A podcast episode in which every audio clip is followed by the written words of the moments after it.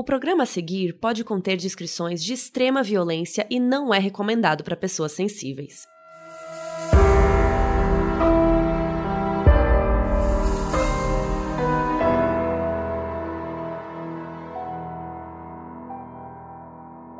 Oiê, eu sou a Mabê. E eu sou a Carol Moreira. E hoje a gente vai falar de um caso muito sinistro que aconteceu na Argentina nos anos 70. Trata-se de um dos serial killers mais famosos do país, chamado Carlos Eduardo Robledo Puch. Quando ele tinha 19 anos, ele cometeu 11 assassinatos, dois estupros e muitos roubos com a ajuda de parceiros. Até hoje, o assassino é um dos mais lembrados da Argentina quando se fala de crime. Hoje a gente vai contar a história do Anjo da Morte.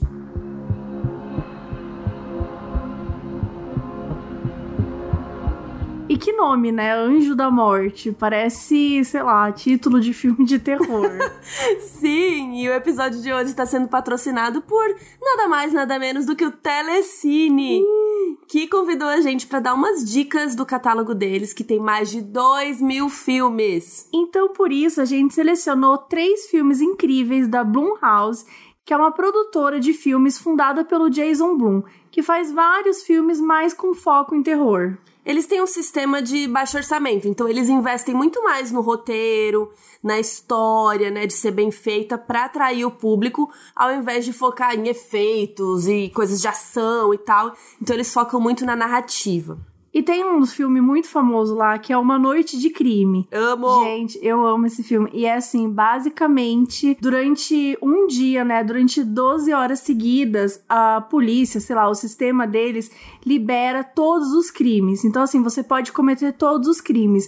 E aí, quando. E, e é feito de um jeito que parece que no futuro vai, vai ser assim, já né? existe uns dias já, assim, né? Exato, exato. Acho que eles fazem de um jeito que é como assim, a sociedade encontrou uma forma de reduzir os crimes a partir disso. Então eles pegam um dia e libera para todo mundo fazer crime durante 12 horas. E porque aí o resto do ano fica show, ninguém é. comete crime nenhum, Exato. ótimo. Segundo o filme, né, obviamente, na, na isso funciona. Filme. Isso funciona. É, então tipo, sabe aquele chefe que você odeia? Nesse dia você pode ir lá e matar ele, entendeu? E tá tudo bem, assim, tipo, Não vai preso. Não vai preso, não vai nada. Então, obviamente, é, é bem bizarro e, e são vários filmes, é uma franquia, né? Uma Noite de um Crime. Então, a sequência do filme chama Uma Noite de Crime Anarquia e tá lá disponível também. E a segunda indicação é de um filme que estreou esse ano, porque sim, o Telecine também tem vários filmes que saíram agora recentemente no cinema e tal. E eu tô falando do O Homem Invisível, que é estrelado pela perfeita Elizabeth Moss, vocês lembram dela de Handmaid's Tale, e conta a história de uma mulher que é perseguida pelo seu ex abusivo, quem nunca, né? Infelizmente. E diz na história, assim, que ele morreu e tal, mas ela tá vendo ele. Na verdade, ela não tá vendo, porque ele tá invisível. Mas ela acha que ele tá invisível perseguindo ela, e ninguém acredita nela. E aí rola uma coisa meio de gaslighting, assim, não quero dar spoiler, mas vale muito a pena. Fala muito sobre machismo e como a mulher é tratada como louca e tal. E, inclusive, a Carol Romano da minha produção, no começo do ano, que antes, né, da quarentena e tal, a Carol Romano foi lá entrevistar o elenco and Elizabeth Moss. Nossa. E foi tudo. Então a gente tem um vídeo lá no meu canal com essas entrevistas, que é um vídeo sobre a evolução do terror no cinema e tal, e tem essas entrevistas. Então entra lá no YouTube da Carol Moreira, Almerchan, arrasta aqui. Almerchan, arrasta aqui. e nessa mesma pegada, a gente tem Má que é um filme protagonizado pelo Otávio Spencer, outra pessoa maravilhosa, perfeita, e que ela interpreta uma mulher com vários traumas e ela vai ficando amiga de um grupo de adolescentes. Só que ela começa a ficar meio obcecada por eles. E aí vai né, vai começando a virar um negócio esquisito. Um pouquinho estranho. Um pouquinho estranho e acaba escalonando, né, como os filmes adoram fazer. Então, o filme ele fala sobre diferenças entre as gerações e como que essa reclusão, né, como que você ficar mais solitário pode afetar o emocional de uma pessoa. Então, fica a dica desse também. Então tá aí, gente, três filmes de terror da Blumhouse, que é assim, mara. Tá tudo disponível no streaming do Telecine. A gente vai deixar o link na descrição do episódio, como sempre. Mas se você quiser entrar também, para vocês saberem, é teleci.ne barra modus underline operandi. E é óbvio que os primeiros 30 dias são grátis. Uhul! Agora bora voltar para nossa própria história de terror da vida real.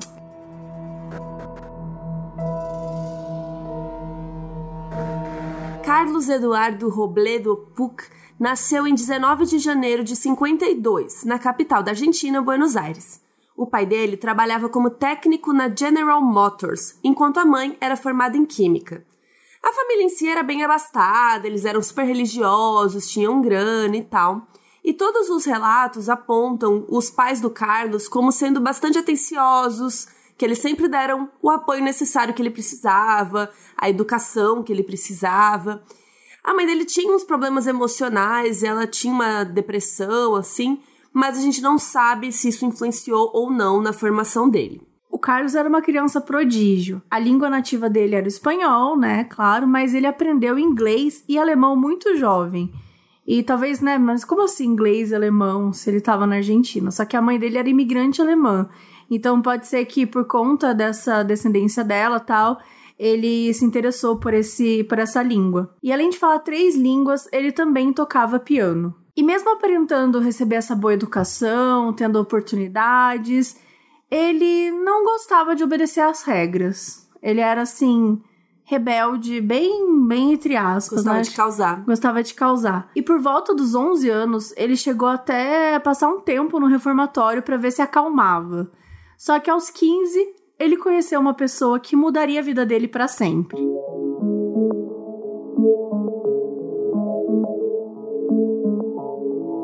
Quando Carlos tinha 15 anos, ele conheceu um cara chamado Jorge Antônio Ibáñez, que viria a ser o seu companheiro de crime. Até hoje, muita gente acha que aconteceu até uma relação amorosa ou alguma coisa sexual entre eles, mas o Carlos nega até hoje. O Jorge era um colega da escola do Carlos e já na adolescência esse menino foi preso duas vezes por furto. Os dois ficaram amigos e eles tinham essa mesma sensação, esse mesmo sentimento de ter uma vida muito tediosa. Eles queriam causar, eles queriam adrenalina, eles queriam, entendeu? Um negócio emocionante. Então eles começaram a cometer o quê? Pequenos delitos contra colegas e vizinhos, tipo pequenos furtos e tal. E um mentor para eles foi o próprio pai do Jorge, que também se chamava o quê? Jorge ou Jorge em PTBR, que esse cara tinha uma ficha criminal pesada. A primeira vez que o Carlos foi na casa do Jorge filho foi recebido com o Jorge pai com uma espingarda, querendo saber quem era. Quando viu que era um amigo do filho, ele simplesmente, o pai deu a espingarda pro Carlos e falou: então tá, vamos treinar, treina aí atirando. Normal, né? Sempre Normal. você vai na casa dos seus Oi, amigos. tudo bem? É, você chegou aqui hoje, eu fiz o quê? Eu te dei uma espingarda É isso. você começou a atirar. E foi aí que o Carlos percebeu que mesmo nunca tendo nenhuma aula de tiro, ele tinha uma mira muito boa. E como a gente já sabe, né, os criminosos, primeiro eles tentam, eles dão uma testada, aí se eles percebem que não são pegos, aí começam a usar. Então eles começaram com pequenos delitos, como furtar carros de conhecidos, e depois começaram a roubar joalherias. E no início, o Carlos curtia muito roubar moto. Só que o Jorge, ele queria que eles pensassem mais alto. Ele era ambicioso na vida do crime. As coisas começaram a sair do controle no dia 3 de maio de 71, quando o Carlos estava com 19 anos. Os dois eram caucasianos, brancos, né? E o Carlos tinha um cabelo loiro encaracolado, curtinho, e ele media mais ou menos 1,70m. Já o Jorge, o amigo dele, era bem mais alto, moreno e com cabelo liso que ia até o ombro. Durante a noite, ele e o Jorge entraram escondidos em uma loja de peças para carros, provavelmente para roubar, né? A loja era de um cara chamado José Bianchi ou José Bianchi.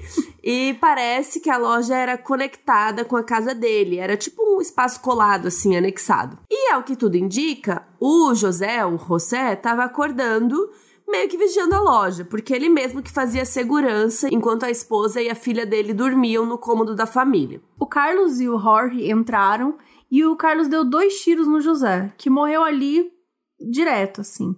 Morreu na hora.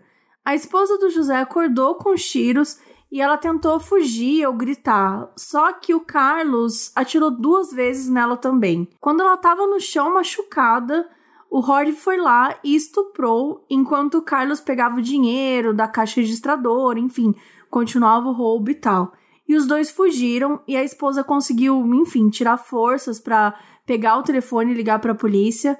Ela foi socorrida e depois prestou depoimento para a polícia, contando que um dos criminosos era um homem de cabelos longos que no caso seria o Jorge. Só 12 dias depois do primeiro assassinato, o Carlos e o Jorge voltaram a atacar. Esse segundo caso aconteceu em 15 de maio, quando eles forçaram a janela de um bar, de, uma boate, assim, também era boliche, aquelas, aquelas, aqueles lugares que tem de tudo, né?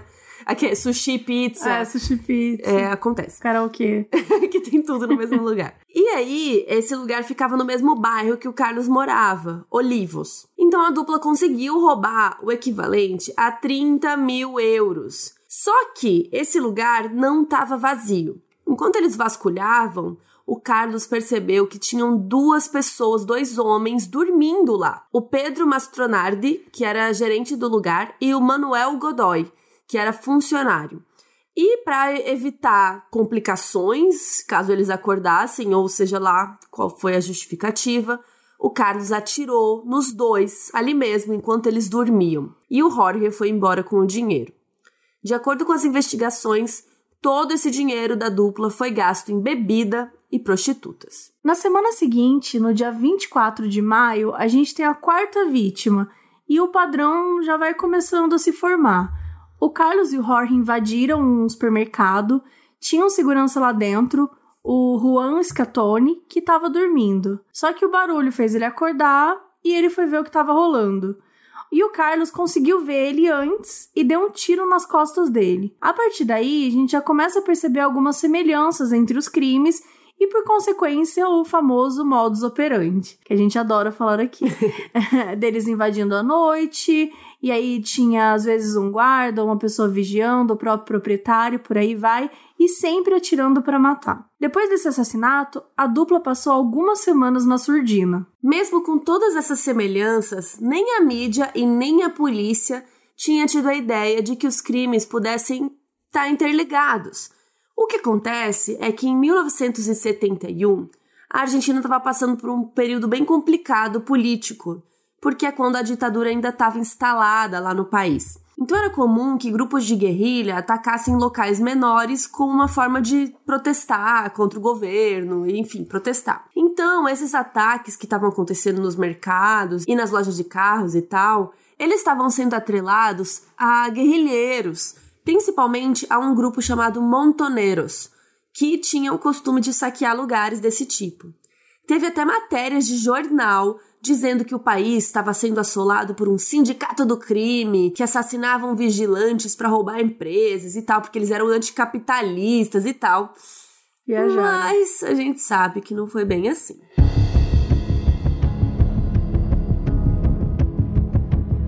Nisso, o Carlos e o Jorge foram seguindo a onda e voltaram a cometer crimes. Antes, eles estavam levando uns 10 dias entre cada assassinato, é um tempo muito curto.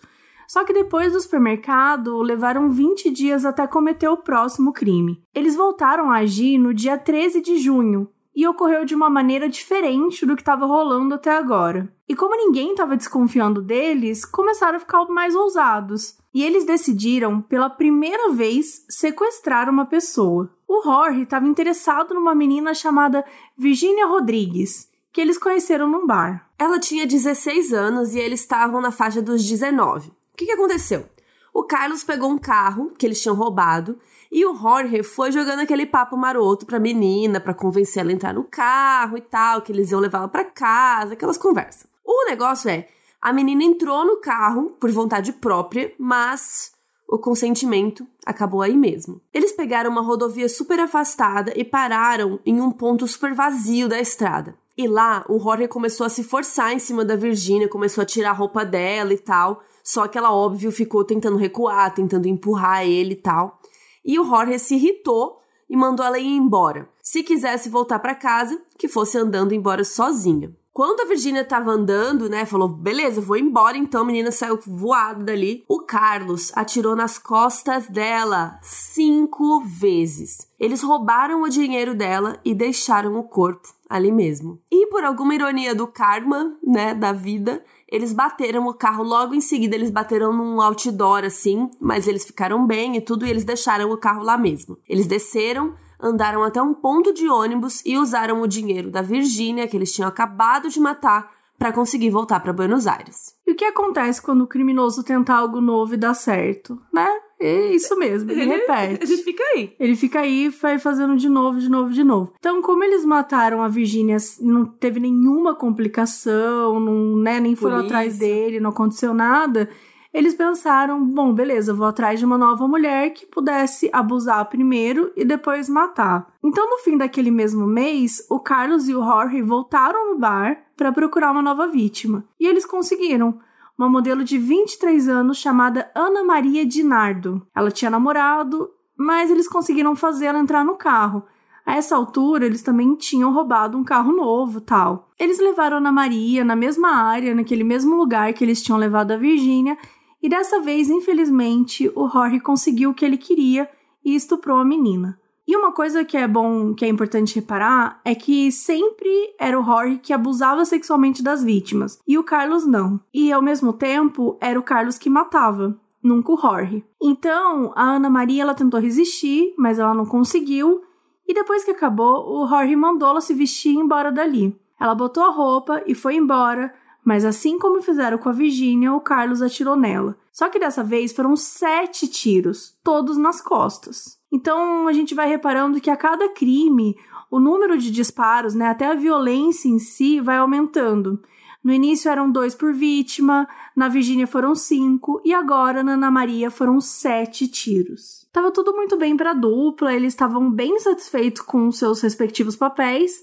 Os dois roubavam, o Jorge gostava de abusar e o Carlos queria mesmo era matar. Até que uma coisa aconteceu.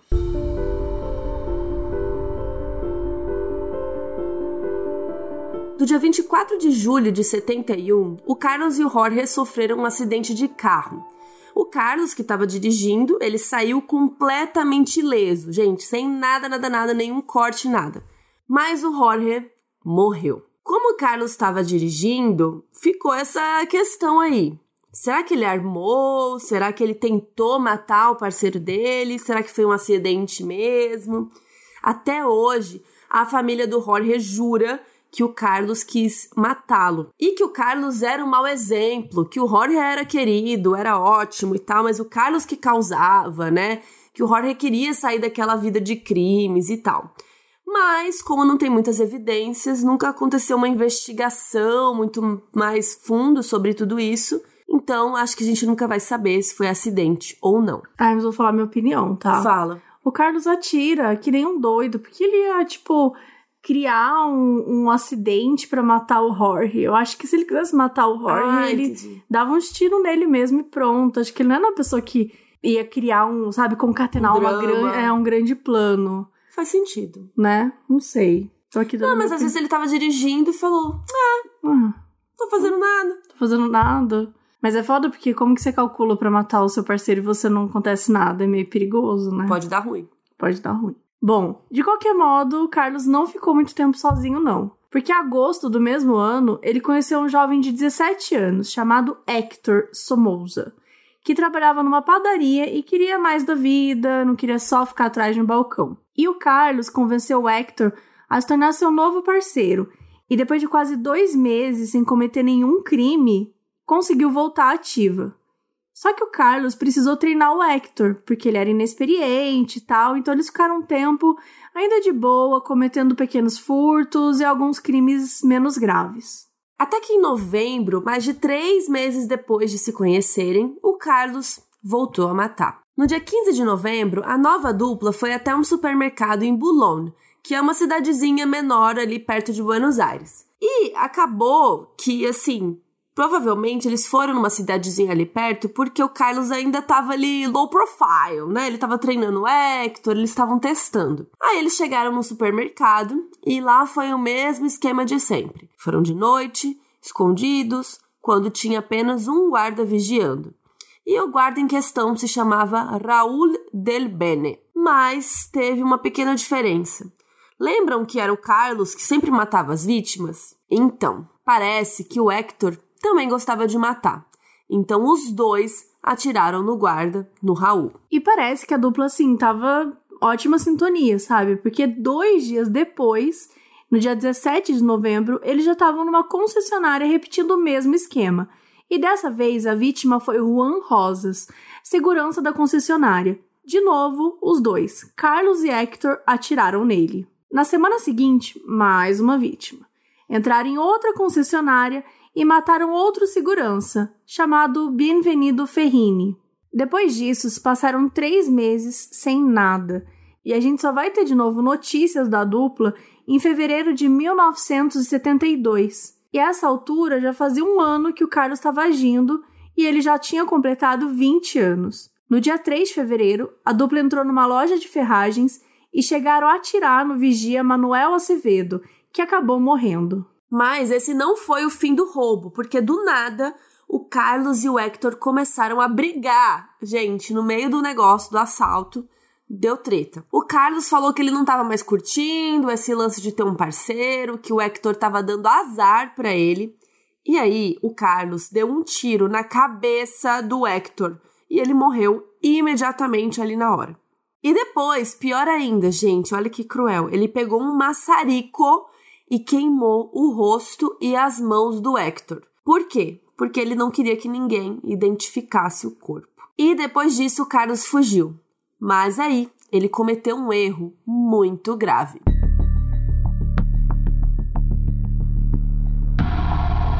Bom, e qual foi o erro que a Anta teve, né? Porque Amiga, ele calma. simplesmente. Amiga, ele é um pouco de burro. julgamento. Amiga, ele é muito bom. Tá, o que que ele fez? Ele queimou ali, né, o Hector e tal. Só que ele não tirou a carteira do Hector e a carteira ficou lá no corpo dele. Então, quando a polícia chegou e estavam as mãos e o rosto dele queimado, beleza, você não consegue reconhecer. Mas você vai lá e pega a carteira, você olha a identidade pronta, é o Hector. Tava com Sabe? Tava com ele, real. assim. E sabendo que era o Hector, foram investigar quem que eram os amigos dele, quem que tava junto com ele e descobriram sobre o Carlos. Como o Carlos achava que ninguém podia rastrear ele, porque ele era um gênio do crime, que queimou a mão, queimou a cabeça, ele não fugiu nada. Ele foi para casa, ficou lá de boa, e algumas horas depois, a polícia bateu na porta da casa dele. Fizeram um interrogatório rápido, ali na casa mesmo, e ele meio que começou a responder umas coisas estranhas, parecia que não estava batendo. Então, a polícia prendeu e levou ele para um interrogatório diferente, por assim dizer. A verdade é que o Carlos foi torturado para confessar os seus crimes. E pelos relatos dele, parece que ele foi torturado com um bastão elétrico nas mãos, nos pés, na língua e na genitália. Que é uma coisa muito normal da ditadura, né? E deixando claro que é normal na ditadura não significa que é correto, tá? É repugnante, esse tipo de coisa. Mesmo que seja um, criminoso, não é assim que, que se trata alguém. Enfim, depois dessa tortura, ele acabou confessando todos os crimes no dia 5 de fevereiro de 1972, dois dias depois de matar o Hector. Rapidamente, a confissão do Carlos tomou conta da Argentina. O país não tinha tido um serial killer desse tipo, né, um criminoso assim, responsável por tantas mortes e que conseguiu passar despercebido a ponto da polícia e a mídia nem desconfiar. E aí que os jornais e a mídia toda começaram a dar vários apelidos para o Carlos. Por causa dele ser considerado visualmente agradável, né? Ele era bonitinho, ele tinha os cabelos encaracolados, ele parecia um anjinho assim. E ele matava as vítimas enquanto elas dormiam. Então ele começou a receber apelidos como o cara de anjo, o anjo negro, e o mais popular de todos foi o anjo da morte e rolou uma repercussão popular muito forte das pessoas pedindo pena de morte para ele, ou até tentando atacá-lo durante as reconstituições que a polícia levava a ele. O Carlos foi mandado diretamente para a prisão de La Plata, enquanto aguardava o julgamento. E o julgamento demorou tanto para rolar que depois de um ano preso, em 73, ele cansou e resolveu fugir. Simples assim. E ele ficou até uns dias sendo procurado, só que não precisou muito esforço da polícia, porque a cara dele era tão conhecida pelos argentinos, estava estampado em tudo quanto é jornal, televisão e tudo mais, que as pessoas reconheceram ele quando ele passou por um bar. A polícia chegou e cercou o lugar e ainda tiveram que impedir as pessoas de tentar bater nele.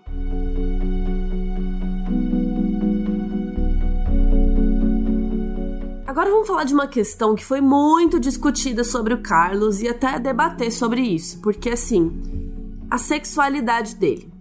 E como que isso influenciou na formação dele, nos crimes e em como ele foi tratado depois.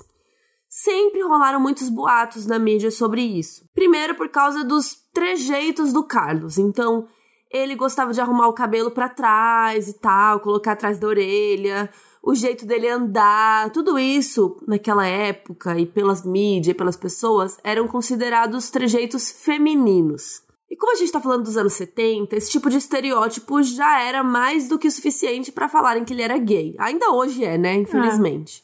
Mas naquela época, então, era mais forte ainda. Nos últimos anos, tiveram mais evidências de que ele pode ter tido um caso com algum dos seus parceiros de crime. Por exemplo, ele já deu uma entrevista dizendo que uma vez depois de um assalto, ele e o Jorge dançaram juntos na cena do crime, mesmo sem estar tá tocando nenhuma música. é, eu não sei nem o que dizer. Não pode dançar que é viado. É, é isso. É, tipo assim. Não pode dançar. Pra mim é horrível eles dançarem depois de matar uma pessoa. Não, não que eles não são, porque são dois homens dançando. Não, gente, sem comentários. Não faz sentido. Não, e já preso, ele ainda foi colocado numa ala específica dos presídios para homossexuais. Primeiro que eu nem sabia que, que tinha que ter uma ala. Nossa, uma ala especial para os gays. Tipo, o quê? Bizarro. No tempo que o Carlos ficou preso, o perito Oswaldo Raffo foi o responsável por traçar o perfil psicológico dele. E ao todo, eles tiveram mais de 20 encontros. E a sexualidade do Carlos foi o tema de muitos deles. Quando perguntado pelo Rafa se era gay, o Carlos respondeu que não, que era hétero. E ele gritou com raiva que homossexualidade era uma doença e tentou ficar afirmando a heterossexualidade, dizendo que transava com várias prostitutas desde os 15 anos. E o Rafa achava que o Carlos reprimia a própria sexualidade e que isso pode sim ter sido um dos motivos que o levou ao desvio psicológico. No laudo, o Rafa escreveu, abre aspas, ele nega firmemente a homossexualidade, embora, como interno, esteja alojado em uma enfermaria que os agrupa. Abre aspas de novo.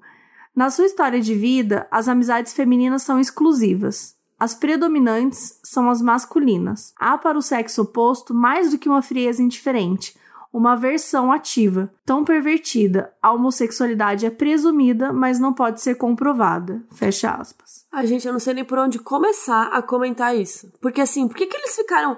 Não, ele é gay, ele, ele não é, é gay. gay. Gente, foca nos crimes. Foca se ele tem alguma questão, sabe? É. Tem tanta coisa, tipo, o problema eu não é ele ser gay ou não. É, eu acho que você pode trabalhar o lance da, da sexualidade, porque a sexualidade, quando ela é reprimida e não é trabalhada, ela pode virar alguma coisa violenta, né? Tipo, pode.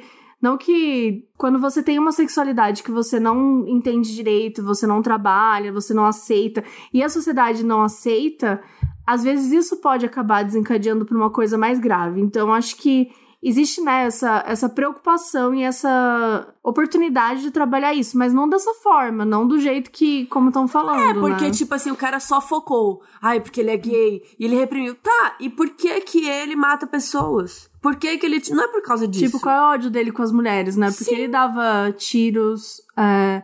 Porque nos homens eles davam, ele dava dois tiros, na mulher ele, ele dava cinco, sete tiros. Tipo, isso tem alguma coisa a ver? Né? Tem alguma, alguma coisa que trabalha. Enfim, acho que quando você pega isso e você elabora melhor e você chega numa conclusão de que é, era por causa disso que ele odiava as mulheres, ok, faz sentido você tentar trazer é, aquele, mas tipo, esse na, assunto. Na nossa pesquisa a gente não conseguiu encontrar nada disso. A gente é. só encontrou, ah, ele era gay, é, ele era gay. Ele era ah, feminado. Ah, ele, ele era, era, assim. Ah, porque ele tava reprimido. Tá, mas o que que isso altera? Ele é psicopata, uhum. ele é sociopata? O que que... Sim. Não, não sei, só sei que ele era gay. Exatamente. na cabeça do, do cara, do, do perito aí. Ninguém foi atrás demais, né? Isso que é chato. Não, e aí o julgamento do Carlos foi acontecer só em novembro de 80, sim. Oito anos depois dele ter sido preso. Que é assim, normalmente são no máximo dois, três anos, não é para tanto. Inclusive, nesse meio tempo, ele ficou sendo trocado de pavilhão, de prisão, parecia que ninguém sabia o que fazer com ele. Mas beleza, chegamos em novembro de 80 e finalmente aconteceu o julgamento na Câmara de San Isidro. Lembram o tal do perito lá que a gente ficou aqui falando mal? O Oswaldo Raffo, que traçou o perfil psicológico dele e tal? Então, ele foi justamente a testemunha principal do julgamento, no qual ele fez várias constatações sobre o Carlos. E vamos ler algumas aqui, porque, sério, enfim. Lê, Mabi. Ele falou que o Carlos era dono de uma agressividade ingovernável e que não sentia culpa.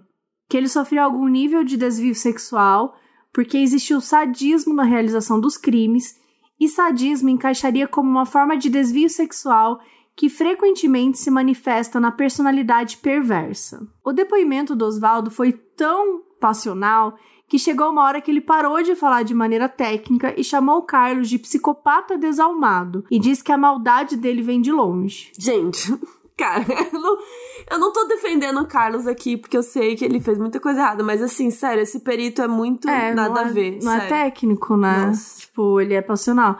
E olha que forte essa frase que ele falou, entre aspas. Durante os 25 encontros que eu tive com esse psicopata assassino, senti que eu era o padre e ele era o diabo do filme Exorcista, embora ele fosse lindo e angelical. Primeiro que o Exorcista não tem diabo, é um demônio. vamos, vamos arrumar isso. Você nunca viu o Exorcista e tá aí falando coisa. Ele é Embora lindo ele angelical, lindo e angelical. Tipo, sei lá.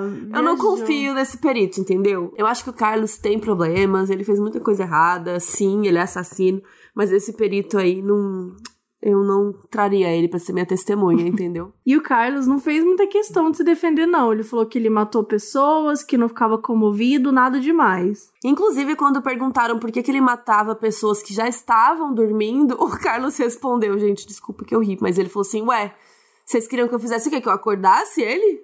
Tipo, acorda para matar? Pra matar. É ridículo. Ai. E assim, não é muito difícil imaginar que depois de tudo isso ele foi condenado. E os crimes dele incluíram homicídio qualificado reiterado, tentativa de homicídio qualificado, homicídio simples, roubo simples cometido repetidamente, roubo qualificado, estupro qualificado, tentativa de estupro qualificado, sequestro repetido, abuso desonesto, e roubo simples repetido. Com esse tanto de coisa, né, adivinha, o Carlos foi sentenciado à prisão perpétua. Ele ficou muito puto, saiu do tribunal arrastado, gritando o seguinte, abre aspas, isso é um circo romano e uma farsa. Estou condenado e pré-julgado de antemão, fecha aspas, e prometeu sair e matar todo mundo. E aí, os anos seguintes se passaram, o Carlos continuou preso e depois de muitos anos de reclusão e silêncio lá na prisão, em 2008 ele finalmente começou a dar entrevistas. E foi nesse ano que ele conversou muito com o jornalista Rodolfo Palacios, que usou isso como base para a criação da biografia do Carlos chamada O Anjo Negro. Inclusive, esse jornalista registrou o quanto o Carlos estava meio que delirando, assim, ele já não estava muito bem, falando que queria que o Tarantino fizesse um filme sobre a vida dele e que o Leonardo DiCaprio interpretasse ele. Lembrando que a Mabê era fã número um do Leonardo DiCaprio, inclusive trabalhava no fã-clube dele. É. Ia ser Trabalhava ótimo. no fã-clube. O que, que você fazia no fã-clube dele? Miga, eu era. Eu não lembro, era tipo um assistente, alguma coisa assim. não era assim um cargo alto, sabe? E nunca chegou esse pedido para esse filme? Você não Nunca saber? chegou. Ainda bem, pelo amor de Deus. Ah, ia ficar. O Leonardo ia ser ótimo nesse filme. Ah, ele faz. Ele, ele é bom. O Léo. O Léo. Eu chamava ele de Léo DiCaprio. Léozinho íntimo. E ele dizia, o Carlos, não o Leonardo DiCaprio, que ele achava ser descendente de um ex-presidente argentino, que ele quase lutou na Guerra das Malvinas, sendo que ele estava preso nessa época. Falou até que se ele saísse da prisão, a primeira pessoa que ele ia matar ia ser a presidente da Argentina na época, que era Cristina Kirchner. E talvez por isso, em maio de 2008, ele entrou com um pedido de condicional. Só que foi negado porque o juiz considerou que ele representava um perigo para a sociedade. Mas essa não foi a única tentativa dele, não. Ao todo, foram uns cinco pedidos de liberdade condicional, até que em 2013 ele fez um pedido formal solicitando a pena de morte.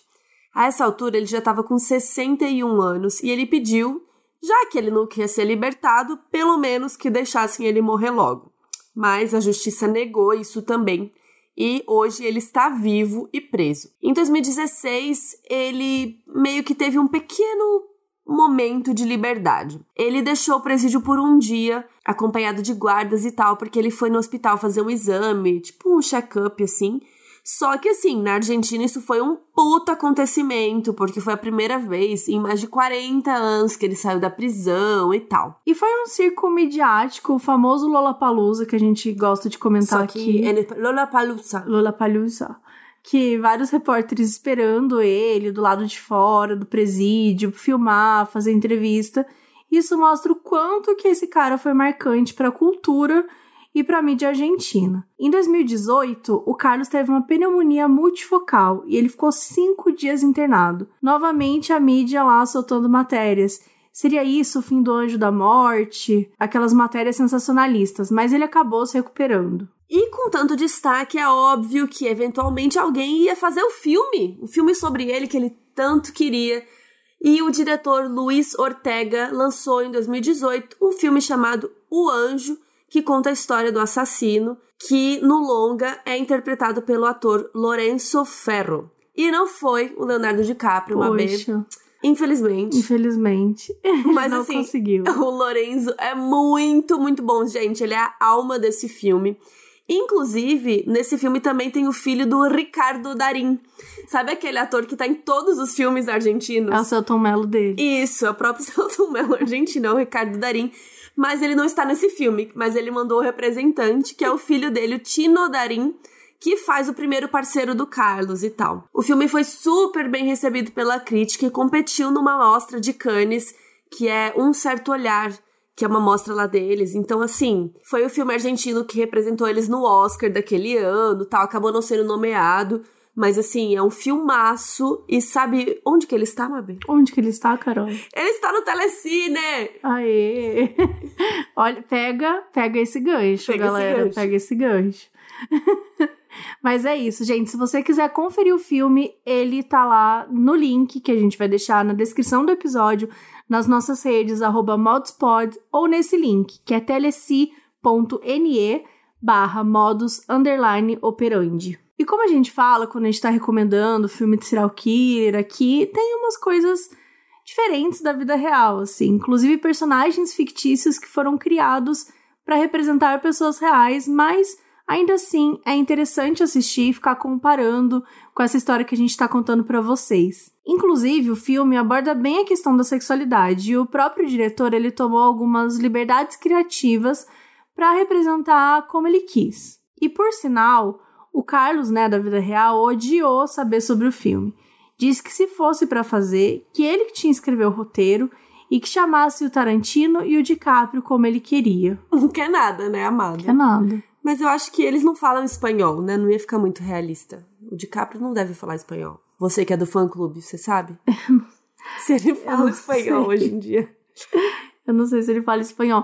Mas, ele assim, fez, nada que faz ele um fez curso. Bastardos Inglórios, ele também não fala. É, nada que um Né? curso não resolva. É, daria certo. Mas assim, vamos lá. Como está o Carlos atualmente? Ele continua preso e ele tá no presídio de Sierra Chica. Ele tá preso há quase 48 anos sem possibilidade de sair e ele passa a maior parte do seu tempo lendo a Bíblia e jogando xadrez. Ele ia gostar do Gambito, da Gambito de Rainha. E aí, segundo relatos, faz anos que ele não recebe visitas de parentes ou de ninguém. E esse ano, muitos idosos foram liberados para prisão domiciliar por serem do grupo de risco da Covid-19, né? Inclusive no presídio que ele tá hoje. Mas, mesmo assim, o Carlos não recebeu permissão para ser liberado. Em agosto, ele concedeu uma entrevista por telefone para uma jornalista e ele falou que a única coisa que ele quer é morrer logo. Ele diz que à noite ele se engasga porque tem refluxo, que faz xixi, mal fica em pé porque as pernas dele não cedem direito. E que ele, ele fala, não tô pedindo reparação pelo dano que me fizeram injustamente, né? Que ele, ele acha que ele foi mantido na prisão injustamente, mas que ele gostaria que roubaram a vida dele aos 20 anos, mas pede que apenas as pessoas deem uma injeção letal nele. Ele diz o seguinte: À noite eu me engasgo por causa do refluxo. Eu faço xixi, mal fico em pé, porque as minhas perninhas não cedem mais. Não estou pedindo reparação pelo dano que me fizeram injustamente, me mantendo na prisão por 48 anos e por roubarem minha vida aos 20, mas peço que me deem uma injeção letal. De acordo com essa jornalista, em uma hora de entrevista, o Carlos pediu para ser morto cinco vezes e podia ser ou injeção letal ou um tiro na cabeça. Podia até escolher. Ele aproveitou a entrevista para chorar e dizer que foi tudo culpa do Jorge, que ele só roubava para dar para os pobres. Ele se contradisse bastante, dizendo que a família dele era pobre, que a gente sabe que não era, e que a primeira vez que ele roubou na vida foram livros, porque ele queria ter direito à leitura. Ele falou que não tomava banho desde fevereiro, que teve três hérnias de disco, que a próstata dele rompeu, que ele tem várias crises graves de asma, enfim. Se tudo isso é verdade, a gente não sabe, até porque nessa mesma entrevista ele falou várias coisas que eram mentira, né, sobre a infância e tal. O fato é que a Argentina nunca mais vai sofrer nas mãos do anjo da morte.